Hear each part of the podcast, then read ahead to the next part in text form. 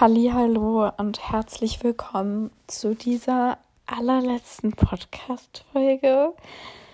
Oh, es ist so komisch. Ich habe es ja gestern schon so ganz seltsam empfunden, so dass die vorletzte Folge aufzunehmen. Und ich nehme gerade jetzt wirklich den letzten Schluss auf, die letzte Einleitung auf für dich. Und ähm, ja, bin gespannt, ähm, was für Feedback kommt und generell ähm, sehr gespannt einfach, ähm, was jetzt nach diesem Podcast Adventskalender so passiert und möchte mich an dieser Stelle erstmal nochmal bei allen Menschen bedanken.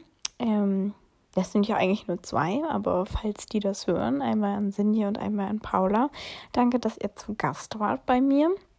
Und danke auch an dich, ähm, dass du zugehört hast und ja, auf dieser Reise mit dabei warst mit dem Podcast Adventskalender. Ich weiß nicht, inwiefern alle diese Podcast-Folge am 24. hören oder vielleicht auch kurz danach.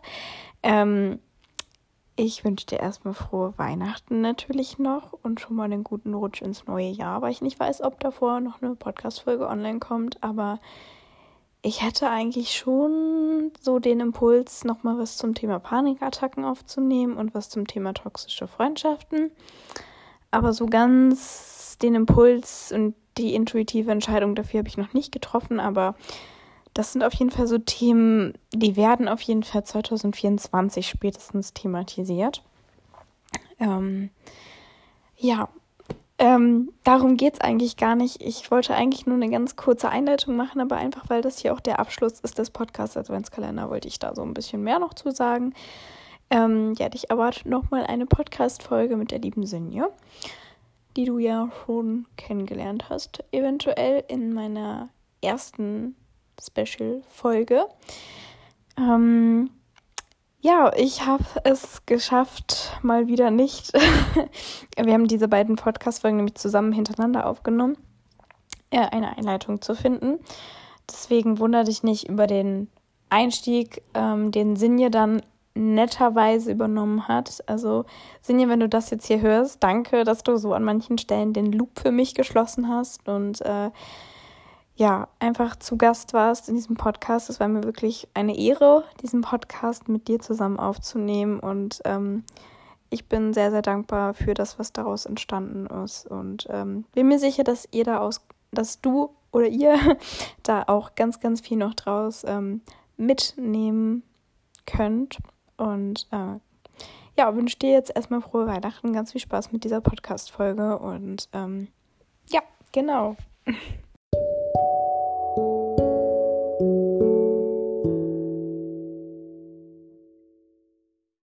Weißt du, wir sind gerade eigentlich schon an einem perfekten Punkt angelangt. Und zwar ähm, haben wir heute das Thema, sich nicht dauernd klein machen. Und wie oft sind wir eigentlich in so Situationen drin, wo wir uns denken, ähm, ich kann das nicht, ich kann das nicht, ich kann diesen Podcast nicht machen, ich kann diese Überleitung nicht machen, ich, ähm, ich kriege das einfach nicht hin, weil wer bin ich schon, dass ich das hinkriege? Keine Ahnung, was wir uns da manchmal im Kopf begründen. Also ganz ehrlich, ich habe die Situation auch total oft, vor allem wenn ich äh, wenn ich was Neues anfange. Und ich fange verdammt oft irgendwelche neuen Dinge im Leben an. Also ich ziehe auch alte durch. Aber ähm, einer meiner Mentoren hat mir mal gesagt, Leben ist immer da, wo du noch nicht warst. Und irgendwie ist das für mich auch immer so ein Anlass gewesen, immer wieder so reinzuspringen und zu gucken, okay, ähm, was ist denn da, wo ich noch nicht war? Das Problem ist halt einfach, immer wenn man da so reinspringt und das macht, dann musst du natürlich deine Komfortzone verlassen. Und ja. wer sich dauernd kleinredet, und ich kenne das, wie gesagt, selber gut genug. Früher habe ich mich in anderen Dingen klein geredet als heute. Das ist ganz klar. Das Leben ist eine Reise. Aber wie wäre es denn einfach an diesem Punkt mal mit einem dicken, fetten, großen Scheiß drauf? Dann ist es halt so. So what? Ist doch kack egal, wenn man was nicht hinkriegt. Ist doch scheißegal. Wer kommt denn? Die Polizei? Ja. Boah, das ist aber schlecht, wie du diesen Kuchen gemacht hast. Also das hättest du aber so nicht machen sollen. Also die Einzelmatte hättest du aber schon noch hinbekommen sollen. Was, was, was ist das für Bullshit? Das ist doch einfach nur so diese Stimme in unserem Kopf, oder? Ja. Das ist Blödsinn. Das ist so eine gequirlte Kacke, wirklich. Ich hoffe, man darf hier Schimpfworte sagen, ansonsten muss er einfach drüber machen. Aber mich regt es einfach auf, dass wir alle, wir alle, uns beide hier eingeschlossen, so maßlos unter unseren Verhältnissen sind. Wir sind so maßlos unter unseren Verhältnissen. Warum redet ein Mensch sich klein? Ja, verdammt nochmal, weil er nicht weiß, wer er in Wirklichkeit ist. Ich glaube, Menschen sind einfach mit Abstand die verwirrtesten Wesen, die auf diesem Planeten umhertingeln. ja. nee, aber ich habe ähm, neulich darüber nachgedacht, über dieses, gerade eben dieses Kleinmachen. Und irgendwie, finde, dass er immer, also wenn man sich selber klein macht, man, es ist einem ja das schon bewusst irgendwo. Und dann dieses Bewusstmachen, das ja voll oft so viel Schmerz mit verbunden. Und ich habe irgendwann mal so einen Spruch gelesen, dass dieser Schmerz ja auch quasi eigentlich nur entsteht, wenn man sich selber in irgendwelche Formen quasi reinpresst oder in irgendwelche Höhlen reinpresst, die ja gar nicht zu einem gehören und dadurch ja dieser Schmerz entsteht. Und wenn du da halt quasi rausgehst aus diesen Höhlen, aus diesem, was ja gar nicht du bist, dann entsteht ja dieses, dieser Schmerz. Hat das gerade Sinn gemacht? Ich weiß nicht. Total viel Sinn gemacht, finde ich. Ja, okay. ich finde, es hat total viel Sinn gemacht. Weil stimmt. Also solange du versuchst, dich mit deiner Maske zu identifizieren oder in irgendeine Hülle zu pressen, wo du gar nicht reingehörst, das ist übrigens, erkennst du, dass du dich gerade in eine Hülle presst, in die du gar nicht reingehörst, wenn es anstrengend ist. Wenn es dir irgendwie das Leben beschwert, wenn es irgendwie nicht leicht von der Hand geht, dann weißt du, ich presse mich hier gerade in irgendeine Form, in die ich definitiv nicht reingehöre. Ja. Nur dann ist natürlich das Schwierige, da ja wieder rauszukommen. also, wenn man das dann, wenn einem das bewusst wird, ist das ja nicht so die allerschönste Erkenntnis. Ja, ich glaube, aus dieser Illusion aufzuwachen, ich glaube, da rennen viele Menschen vorweg. Also ja. sagt ja nicht umsonst so, ah, ich renne vor mir selbst weg. Ja. Ähm, ich glaube, weil vielen Menschen im ersten Moment erstmal nur auffällt, und ich kenne das halt selber auch aus eigener Erfahrung, zu aller fällt dir auf, was dich von deinem wahren Selbst trennt. Und dann identifizierst du dich mit dem, was dich von deinem wahren Selbst trennt. Also mit all den Hüllen und Masken, die zwischen dir und deinem wahren Ich stehen. Also alles das, was du nicht bist. Und in diesem Moment denkst du aber, das bist du. Aber in Wirklichkeit ist dir eigentlich in diesem Moment nur klar geworden, boah, krass, all das bin ich nicht. Und das ist dieser Schmerz, der dann auftaucht. Dieses, wow, das ist der, wie du es gerade so süß gesagt hast, so dieser nicht so ganz schöne Moment. Aber eigentlich ist das ja dann auch quasi wieder gut, weil dadurch ja dann so diese ganzen Illusionen ja erstmal zerplatzen quasi. Genau. Also es kann richtig wehtun, ehrlich mit sich selbst zu sein. Es kann richtig. Ja. Wenn du da stehst und dir denkst, yo, ich höre jetzt auf zu fluchen, aber yo. ja. Es kann wehtun, es kann aber auch richtig schön sein. Ja. Und das kann ja irgendwo auch befreiend sein, wenn das alles erstmal zerplatzt und weg ist. Auf jeden Oder Fall. was heißt weg? Aber ja, okay, das macht vielleicht auch Angst. ja, ja. Ich glaube, äh, ja, es, es macht Angst. Klar, ich glaube, je länger man vor sich selbst wegrennt, desto mehr Angst hat man vor sich. Mhm. Einfach weil Angst ja immer dann entsteht, wenn etwas Ungewisses da ist. Mhm. Also Angst entsteht ja bei uns Menschen immer dann, wenn wir irgendetwas nicht kennen. Und natürlich, wenn wir davor wegrennen, wer wir selber sind und nicht mal stehen bleiben und gucken, hm, also was, was, was habe ich denn jetzt hier eigentlich? so mhm. nach innen schauen, wirklich mal reinschauen, reinfühlen, ähm, uns aufhören, im Außen davon abzulenken dann ist es natürlich erstmal so eine Reise in die Ungewissheit, weil wir Menschen, wir sind es ja gewohnt. Wir sind es doch alle gewohnt, uns abzulenken. Also ich kenne das ja auch von mir. Also zum Beispiel auch das, was uns beide ja hier verbindet, so die Zeit der Essstörung. Mhm. Es ist ja auch eine Ablenkung in irgendeiner Form. Ja, voll. Aber es ist halt auch eine Ablenkung, weil du das, den Fokus auf ein Problem lenkst, was leichter zu handeln ist, nämlich das eigene Körpergewicht. Mhm. Ja. Und dann verlieren wir uns in tausend Ablenkungen. Ah, wie oft habe ich das früher gedacht? Ja, aber ich bin doch die Magersüchtige. Mhm. Ich bin doch die Magersüchtige hier in dieser Stufe. Ich kann es doch nicht mhm. loslassen. Das ist doch meine Identität. Mhm. Ja, weil die Angst halt einfach zu groß davor ist, was dann danach kommt. Also ich glaube, das ist ja auch, was viele dann in diesen Identifikationen drin hält. Dass halt die Angst viel zu groß ist, was sie ohne das Ganze sind. Also dieses, quasi dieses ganze Zeit so, ja, wer bin ich ohne mein Problem oder ohne, ohne dass ich mich damit identifiziere. So. Total. Ich glaube auch, dass viele denken, was bin ich ohne das Ganze nicht? Also so habe ich früher mhm. sich irgendeine Schande eingestehen zu müssen. Kennst du dieses Gefühl? Ja, ja. Doch, ich weiß, was du meinst. Hm. Oder? Ja. So diese Befürchtung, oh Gott. Hm. Dass es doch nicht richtig war oder dass man so das falsch. Ja, ich, ich weiß gar nicht, wie ich das beschreiben soll, aber ich glaube, ich weiß, was du meinst. Es ist einfach so, ja, es ist, es ist die Angst davor, nicht die Person zu sein, die dein Ego sich aber wünscht zu sein. Mhm. So, also Ego, Verstand. Früher nannte man es die Essstörung. ja. Ja, also ist schon spannend irgendwie, finde ich, dass der Verstand in der Zeit von einer Essstörung einen neuen Namen kriegt. Das ist gerade so voll der random Gedanke, ja. aber irgendwie ist das schon interessant. Schon. Ja. Ja, ähm, whatever. Oder wolltest du gerade noch was dazu sagen? Nein, aber ich fand es gerade voll krass, weil quasi die Essstörung übernimmt ja so die Aufgabe vom Verstand dann in dem Sinne, oder? Also klar, auf eine nicht offensichtliche Art und Weise, aber irgendwie ja schon. Mm. Ja, es ist halt so, dass ich glaube, ich, ich gucke da ja von einer anderen Ebene drauf als die meisten. Also ist ja, es ist ja nicht von heute auf morgen einfach eine Essstörung da, die deinen Verstand mhm. übernimmt und sagt, so, die nächste Fahrt geht rückwärts. Ähm, ja. Das ist ja jetzt eher nicht so.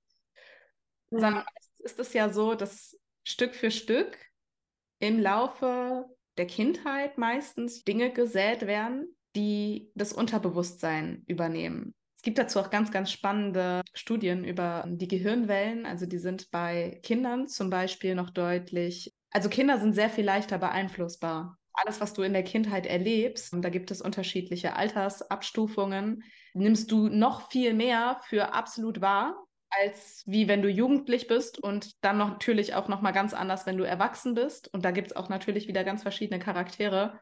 Aber auf jeden Fall, worauf ich hinaus wollte, ist, das pflanzt sich selbst ja über diese Zeit ein. Und mhm. irgendwann ist das Gebräu dann fertig. Und ich habe zum Beispiel früher so diesen Punkt gehabt, das mag ich hier gerade mal teilen, weil ich glaube, dass es ganz, ganz viele gibt, denen es damit so geht. Erkennst du das, wenn man sich selbst die Schuld dafür gibt, dass man sich ja ausgesucht hat, eine Essstörung zu haben? Ja. In dem Moment, wo du, in dem Moment, wo du es dir ausgesucht hast, da warst du schon essgestört. Ja. Man, ja. hat es nur noch nicht gesehen. Ja, klar. Ja. Also kann ja auch gar nicht sonst so in Resonanz gehen. Absolut. Kein Mensch, kein Mensch, der wirklich ein, ein gesundes Betriebssystem hat, sage ich jetzt mal. Ja, ich, mhm. arbeite auch hier mit dem Unterbewusstsein, ein gesundes Betriebssystem hat, geht hin und sagt, ach ja, ich hungere mich jetzt mal so in so ein richtig krankes Untergewicht rein. Mhm. Ich kotze jetzt mal mein Essen aus. Kein ja. Mensch. Ja, das stimmt. Also ein trifft keine Schuld. Ja. Was sowohl, also was meiner Meinung nach jeder Mensch hat, und das habe ich ja zum Beispiel früher auch ganz lange gemacht, und wir sind ja immer noch beim Thema Kleinhalten. Und zu Kleinhalten gehört ja auch, ich gebe die Verantwortung dafür, dass es mir besser geht, ins Außen ab. weil ich selbst nicht in der Lage bin, das hinzubekommen. Sprich, nicht Mhm. Hilfe zu holen, aber du gehst ja wirklich dann aktiv hin und sagst, so, liebe Ärzte, liebe Therapeuten, liebe Psychiater, macht mal. Mhm. Obwohl das natürlich kein Mensch zugeben würde in so einer Situation, ne? Das weiß ich nicht. Das war, aber ich glaube nicht. Ich glaube, ich hätte es damals nicht zugegeben. Nee, hätte ich auch nicht gemacht. Also, da wäre der Schein dann zerbrochen. Das hätte ich nicht gemacht. Man hat ja so ein bestimmtes Bild von sich als essgestörter Mensch. Und also, naja, ich habe mich schon irgendwie so gefühlt, als könnte ich jetzt irgendwie was, was natürlich andere Menschen nicht können. Weil ich ja auf das Essen verzichtet habe, was andere Menschen quasi gebraucht haben. Und durch dieses, dass ich mir die Verantwortung wiederhole für mich oder halt nicht die Verantwortung mehr so abgebe, wäre ja dann so diese Scheinwelt zerbrochen, dass ich das doch nicht kann. Crazy, oder wie, wie, wie sehr man sich, also jetzt wohl bemerkt, wirklich nicht mit böser Absicht, aber wie krass man sich Mhm. selbst belügt in dieser Zeit. Ja, Also wie sehr man sich so seine eigene Scheinwelt schafft. Also was für eine Angst dahinter steckt vor den eigenen Gefühlen und vor dem wahren Selbst, sag ich mal, beziehungsweise vor dem, was man als das wahre Selbst bezeichnen würde in dieser Situation, dass man sich so ein Konstrukt aufbaut, das sich so Mhm. verselbstständigt. ja, Das ist verrückt. ja. Das ist verrückt. Aber wir waren jetzt gerade noch bei dem Thema Kleinhalten und Mhm. Verantwortung abgeben. Also ich, ich gebe die Verantwortung nach außen ab, weil, ja, weil was eigentlich? Was hast denn du dir da so eingeredet oder vielleicht auch was hältst, was redest du dir heute noch ein? Boah, ich glaube, ich habe die Verantwortung halt eigentlich abgegeben, weil, ähm, also bei mir war es ja, ich hatte ja so ein krasses Ding damit, dass ich gesagt habe, ja, ich will halt irgendwie jetzt mal was durchziehen und irgendwie mal was schaffen. Also, dass ich, obwohl ich glaube, jetzt wo ich so drüber nachdenke, dass früher ganz viel so dieses Thema Raum einnehmen war, dass ich mich da so, also so Bedürfnisse nicht äußern und da in dem Sinne so klein machen und die Verantwortung halt Gibt man da die Verantwortung ab, wenn man seine Bedürfnisse nicht äußert? Ja, Aber in welcher Art? indem du andere dafür verantwortlich machst, deine Bedürfnisse zu erkennen. Ja, stimmt. Ja, okay. Das Ding ist nur, in wessen Verantwortung liegt es denn, dass du die Verantwortung abgibst? Ja, in meiner. Also hast du sie ja eigentlich immer. Du redest dir halt dann nur ein, dass die anderen sie hätten. Ja. Das war übrigens in meinem Leben eines der allergrößten Gamechanger. Eines der aller, allergrößten Gamechanger in meinem Leben war es, zu erkennen, dass ich für alles, alles in meinem Leben, für das Gute und das Schlechte, ja, auch das sind ja wieder nur Wertungen, aber dass ich wirklich für, für alles, was in meinem Leben passiert, wirklich alles, dass ich dafür selbst verantwortlich bin.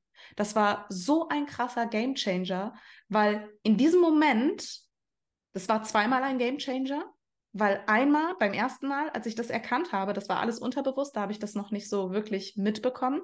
Das erste Mal war das für mich so, da habe ich Verantwortung mit Schuld verwechselt. Da habe ich gedacht, ich bin an allem in meinem Leben schuld, am Guten und am Schlechten. Und das hat mich, glaube ich, auch ein Stück weit mit in die Essstörung reingetrieben. Das zweite Mal in meinem Leben, als es passiert ist, Jahre später, habe ich erkannt, okay, krass, ich bin für alles verantwortlich. Das bedeutet, dass keine Last auf einem Menschen liegt, sondern dass das eher eine riesengroße Chance ist. Weil wenn du erkennst, dass du für alles in deinem Leben verantwortlich bist, das gibt dir unglaublich viel Macht. Ja. Das gibt dir ja die gesamte Handlungsfreiheit zurück, dein gesamtes Leben komplett zu verändern. Das ist tatsächlich so das, was ich mir immer so denke, so die Menschen, die Angst haben, die Kontrolle abzugeben bei so einer Essstörung, so die kennen gar nicht so das Gefühl von, also so, ja klar, sie können es auch gar nicht mehr kennen, weil sie es gar nicht mehr gewohnt sind, so, aber dieses so Verantwortung übernehmen, ist doch eigentlich viel geiler als Kontrolle, weil du ja, also so, das ist ja, keine Ahnung, wie ich das beschreiben soll, aber du bist dir ja total bewusst darüber eigentlich, was du tust oder was, nee, nicht was du tust, Aber so vom Ding her, du musst es ja nicht kontrollieren. Also, dass irgendwie alles gut geht, weil du ja die Verantwortung dafür trägst und ja. Mm, genau, genau. Also du musst es nicht kontrollieren, weil du dir selbst vertraust. Ja. Also das sind ja zwei Punkte, die ja komplett einander gegenüberstehen. Also die kannst du nicht zusammenbringen. Also ähm, Kontrolle und Vertrauen, weil Kontrolle entsteht aus Angst heraus. Wenn du total im Vertrauen, total in der Liebe bist, dann kommst du nicht auf die Idee, dass du sagst, boah, also ich muss das jetzt hier aber mal kontrollieren, sondern dann hast mhm. du so ein ganz tiefes inneres Wissen, ja, es ist okay. Es ist, es ist alles okay, alles ist gut. Ja? ja. Aber wenn du Angst hast, in dem Moment, dann hast du so diese ganzen Futzis im Kopf und dann, dann musst du unbedingt irgendwas tun, jetzt sofort, um diese Angst augenblicklich irgendwie aus deinem Leben rauszukriegen, weil wir rennen ja davor weg. Ne? Das ist ja auch sehr mhm. witzig. Ich weiß nicht, wer, ähm, also ich bin noch mit der Augsburger Puppenkiste aufgewachsen und da war eine Szene von Jim Knopf. Ich weiß, ich glaube, mittlerweile gibt es auch einen Zeichentrick ähm, mit so einem Scheinriesen in der Wüste. Also je, je weiter man von diesem Menschen, also Jim Knopf hat in der Wüste so einen Menschen getroffen und mhm. ähm, der war riesengroß und dann hat er erstmal Angst gekriegt und ist vor dem weggerannt und dann wurde der immer größer. Je weiter er aber auf ihn zugegangen ist, desto kleiner ist er geworden und ich finde, das ist so ein unfassbar cooles Beispiel so für die Angst. Ja. Ja, das stimmt. Ich meine, im ersten Augenblick, glaube ich, ist es so, also so war es bei mir und ist auch oft immer noch so, wenn man sich so zur Angst wendet, dass es sich erstmal gigantisch anfühlt. Aber wenn ich dann nicht abhaue, dann wird es richtig cool. Dann, dann kommt das zum Vorschein, was hinter der Angst steht. Und das ist Selbstvertrauen, das ist Selbstbewusstsein, das ist die eigene Power, die eigene Macht, die Eigenverantwortung in einem absolut positiven Sinne, einfach die eigene Größe. Ja. Wie siehst du das? Ja, doch. Also ich hatte irgendwie gerade, bei mir kam gerade die Frage, als du über dieses Thema so Kontrolle und Angst gesprochen hast, dass man ja irgendwann an so einem Punkt ist, wo man ja in der Essstörung ganz viel dieses Bedürfnis nach Kontrolle hat und ähm, ja voll in diesem Ding so drin ist. Wie kommt man da raus aus diesem Angst- und Kontrolle-Ding? Weil ich habe gerade überlegt, wie das bei mir war. Weil irgendwann war ich ja an dem Punkt, dass es nicht mehr, also dass ich da quasi nicht mehr so tief drin war. Aber ich habe gerade überlegt, was dazu geführt hat, dass ich überhaupt ansatzweise da raus bin, weil ich habe ja niemandem vertraut, dass das besser wird. Also ich war ja tief und fest davon überzeugt, so, dass es mir nicht besser gehen wird, wenn ich zunehme oder wenn keine Ahnung was pass so passiert. Es ist tatsächlich, ähm, du hast es gerade schon gesagt, was man da machen kann. Hm. Okay. Der Moment, wo sich bei dir alles gedreht hat, ist der Moment, wo du angefangen hast zu vertrauen. Ja, okay, das stimmt. Okay, krass. Es ist auch wichtig, du hast gerade gesagt, du hast angefangen zu vertrauen. Also beziehungsweise ich habe gerade gesagt, du hast angefangen zu vertrauen. Und mhm. dann hast du gemerkt, boah, das Vertrauen lohnt sich und bist Stück für Stück mehr ins Vertrauen gegangen. Und in dieser Phase darf man mega sorgsam und mega liebevoll mit sich selbst sein. Weil wenn du in dieser Phase, wo du wieder anfängst, dir selbst zu vertrauen, zu viel von dir selbst verlangst, dann triggert man die Angst ja wieder hoch. Und das macht unser Gehirn gerne, unser Verstand, ja, damit wir wieder bestätigt werden in den alten Glaubenssätzen, die wir ja früher hatten. Ach, siehst du, wärst du mal nicht rausgegangen. Ja. Aber je intensiver du das Gefühl des Vertrauens werden lässt und je sorgsamer du in dieser Zeit mit dir umgehst, je liebevoller du mit dir umgehst, desto mehr stärkst du diesen neuen Weg des Vertrauens. Und je mehr du diesen Weg stärkst und dem Kraft und dem Power gibst, umso mehr kannst du den alten Weg einreißen. Und irgendwann kommt dann einfach so dieser Punkt, da verschwindet der alte Weg. Wenn du dem Leben immer wieder sagst, wenn du dir selbst immer wieder sagst, das da ist jetzt mein Ziel hier, das, das, das ist mein, mein aktuell neues Ich bin. mhm. Klar, dann kommen erstmal alle Dinge zum Vorschein, die dich noch davor trennen, aber wenn du deinen Dickkopf für etwas Positives einsetzt und dann durchziehst, irgendwann gibt der destruktive Teil auf. dann sagt er, weißt du was, die ist mir zu, zu hartnäckig. Das ist eine zu harte Nuss, kein Bock mehr, ich gehe jetzt. Und dann Ja. bist Ich habe nur gerade daran gedacht, dass wenn man diesen Weg geht, dann ist man ja voll oft in so einer Situation, wo man dann sagt, es, also ich bin nicht mehr bereit, den Weg weiterzugehen, weil das zu anstrengend ist, weil das zu weit aus meiner Komfortzone ist und ich ja was anderes so gewohnter kenne. Weil so im Prinzip weiß ja eigentlich jeder, wenn er dran bleibt, dass er irgendwann ins Ziel kommt, aber es ist ja dann teilweise dann doch irgendwie einfacher aufzugeben. So, also so fühlt es sich ja zumindest oft an. So, ja. absolut. Also aufgeben, aufgeben ist für Schisser.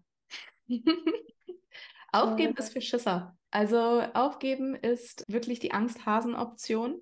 Es ist immer leichter aufzugeben, als etwas Neues wirklich komplett durchzuziehen. Deswegen Mhm. schaffen es ja oft nur so wenige Menschen, also völlig egal auf welchem Bereich, also wirklich außergewöhnlich zu werden. Die sind genauso außergewöhnlich wie du und ich und, und wie jeder, der jetzt gerade hier zuhört, ja. Also wir alle haben diese Genialität, dieses Außergewöhnliche in uns. Das Ding ist halt, inwiefern trauen wir uns denn, die ganzen Schichten in uns abzutragen, bis wir auf diesen außergewöhnlichen Diamanten in uns stoßen? Und die meisten Mhm. Menschen, die geben halt auf und viele geben leider auch auf, kurz bevor sie am Ziel sind, kurz bevor sie den Durchbruch haben. Und reden sich dann ein, ich habe es ja immer gewusst. Aber in Wirklichkeit ist auch das nur ein Wegrennen vor sich selbst. Das ist eine Angstreaktion. Nichts weiter, das ist mangelndes Vertrauen. Du kannst nicht gleichzeitig nach links und nach rechts rennen. Du kannst nicht gleichzeitig vorwärts und rückwärts gehen. Das funktioniert nicht. Entweder du setzt deinen Fokus auf etwas, was dich näher zu dir selbst bringt. Ich sage bewusst nicht positiv, weil ich bin nicht der Fan davon zu sagen, ah ja, Chaka und Ha und alles ist so toll und du redest dir das schön und erschaffst dir eine neue Scheinwelt und darunter ist ein Haufen Müll. Das ist Mhm. auch nicht der Weg, sondern entweder du sitzt, setzt deinen Fokus auf, ich komme mir näher oder ich renne vor mir weg. Und ich renne vor mir weg ist immer Angst und ich komme mir näher ist immer Vertrauen. Ja, das war jetzt unsere Podcast-Folge, die wir zusammen aufgenommen haben. Ähm, wir haben leider keinen Schluss zusammen gefunden, deswegen kommt der Schluss ähm, nochmal danach.